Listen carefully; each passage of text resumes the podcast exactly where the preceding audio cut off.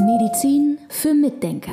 Der etwas andere Gesundheitspodcast mit Volker Pietsch und Dr. Med Sibylle Freund.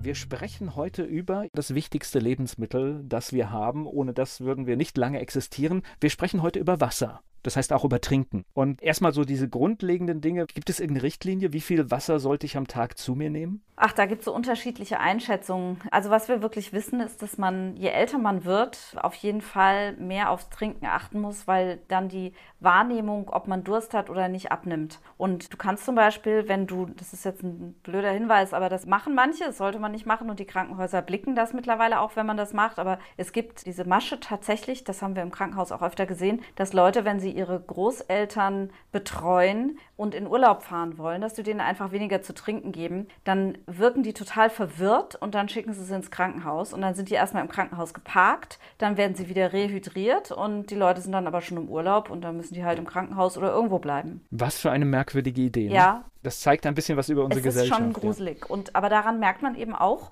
dass die älteren Leute häufig eine falsche Wahrnehmung haben, wie viel Durst sie haben. Und da muss man tatsächlich bewusst darauf achten, dass die trinken. Ich glaube tatsächlich auch, dass es für manche Leute auch sonst gilt, dass sie darauf achten sollten, dass sie genug trinken.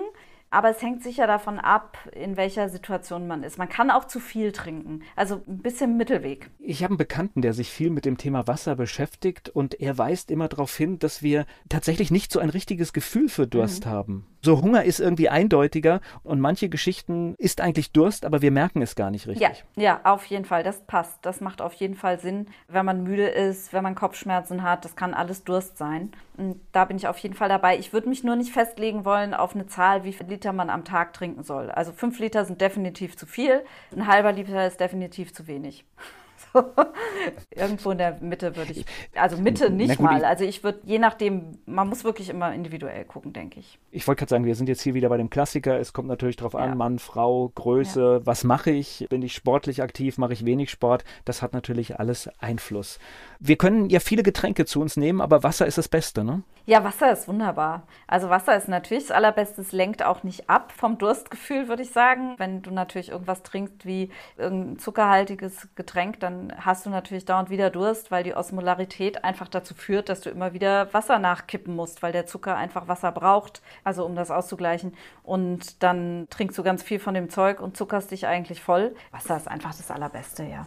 Ich trinke, jetzt weiß ich, ich weiß gar nicht, was du zu Hause trinkst. Ich trinke tatsächlich klassisches Leitungswasser. Wir trinken tatsächlich gefiltertes Wasser und zwar durch einen Osmosefilter gefiltertes Wasser. Aber auch das normale Leitungswasser, genau, nur halt entsprechend behandelt. Genau, okay. das normale Leitungswasser gefiltert, weil in dem Wasser ist halt wirklich viel Zeug drin. Man sagt ja immer, es wird so toll untersucht, aber im Prinzip wird es nur auf bestimmte Stoffe untersucht und vorwiegend gerne auf Bakterien. Und worauf es zum Beispiel nicht untersucht wird, sind oder nicht regelmäßig untersucht wird, sind Medikamente. Ja, und wenn man sich anguckt, Frauen nehmen die Pille und sagen wir mal 25 Prozent oder lasst es meinetwegen auch nur 15 Prozent der Bevölkerung sein, nehmen die Pille.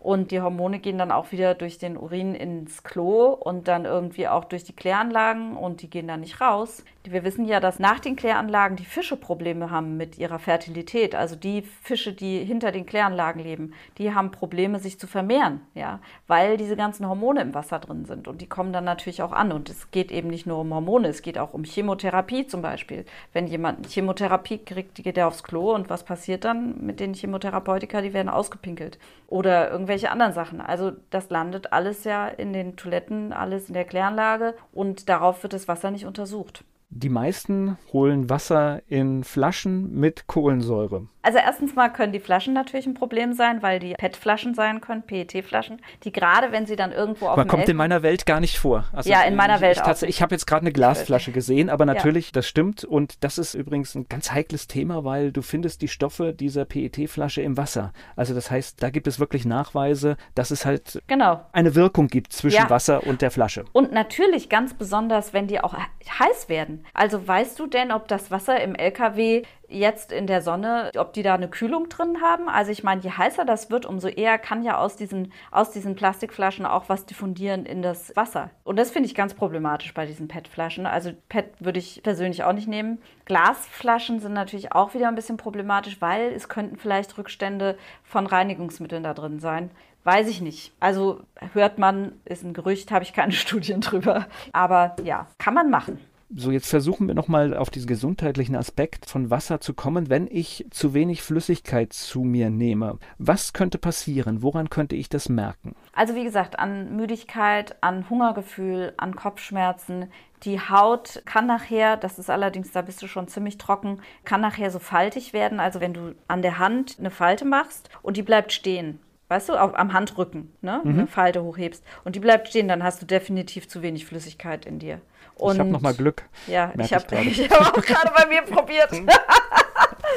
und ja, daran kannst du erkennen, wie viel Wasser du drin hast im Körper so ein bisschen zumindest einschätzen. Und ja, und wenn es wie gesagt zu wenig ist, dann passiert das, dass du müde wirst und vielleicht auch schlechte Stimmung kriegst oder sowas. Und natürlich, dass ganz viel nicht mehr so gut funktioniert. Die Entgiftung funktioniert nicht mehr so gut, die Nieren werden nicht mehr so gut gespült und so. Also die ganzen Zellen, die haben nicht genug Wasser. Man sagt zum Beispiel auch, dass man bei einem Bandscheibenvorfall unbedingt viel trinken soll, damit diese Bandscheiben gewässert werden und sich wieder ausbreiten können und wieder in ihren Platz zurück können. Das heißt, bei so Geschichten wie Müdigkeit und ich merke, ich habe irgendwie nicht diese Leistungsfähigkeit, die ich mal habe, lohnt es sich im ersten schon mal drauf zu schauen, nehme ich genügend Flüssigkeit, sogar im besten Fall Wasser zu mir. Auf jeden Fall. Und dann muss man natürlich auch immer noch so ein bisschen bedenken, was man isst. Ne? Wenn du Sachen isst, die sehr dicht sind, und wenig Wasser enthalten, dann musst du natürlich noch mehr trinken. Wohingegen, wenn du jetzt einen Salat isst mit Tomaten und mit Gurke und irgendwelche anderen Lebensmittel, die sehr viel Flüssigkeit enthalten, dann musst du natürlich auch nicht mehr so ganz so viel trinken.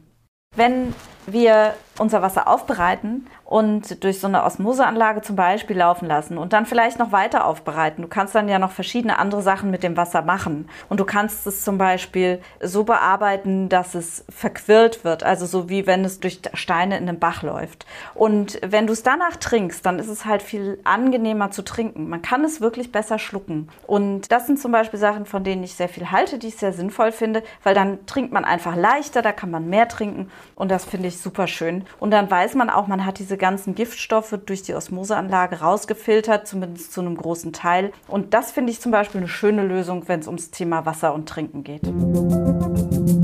Medizin für Mitdenker.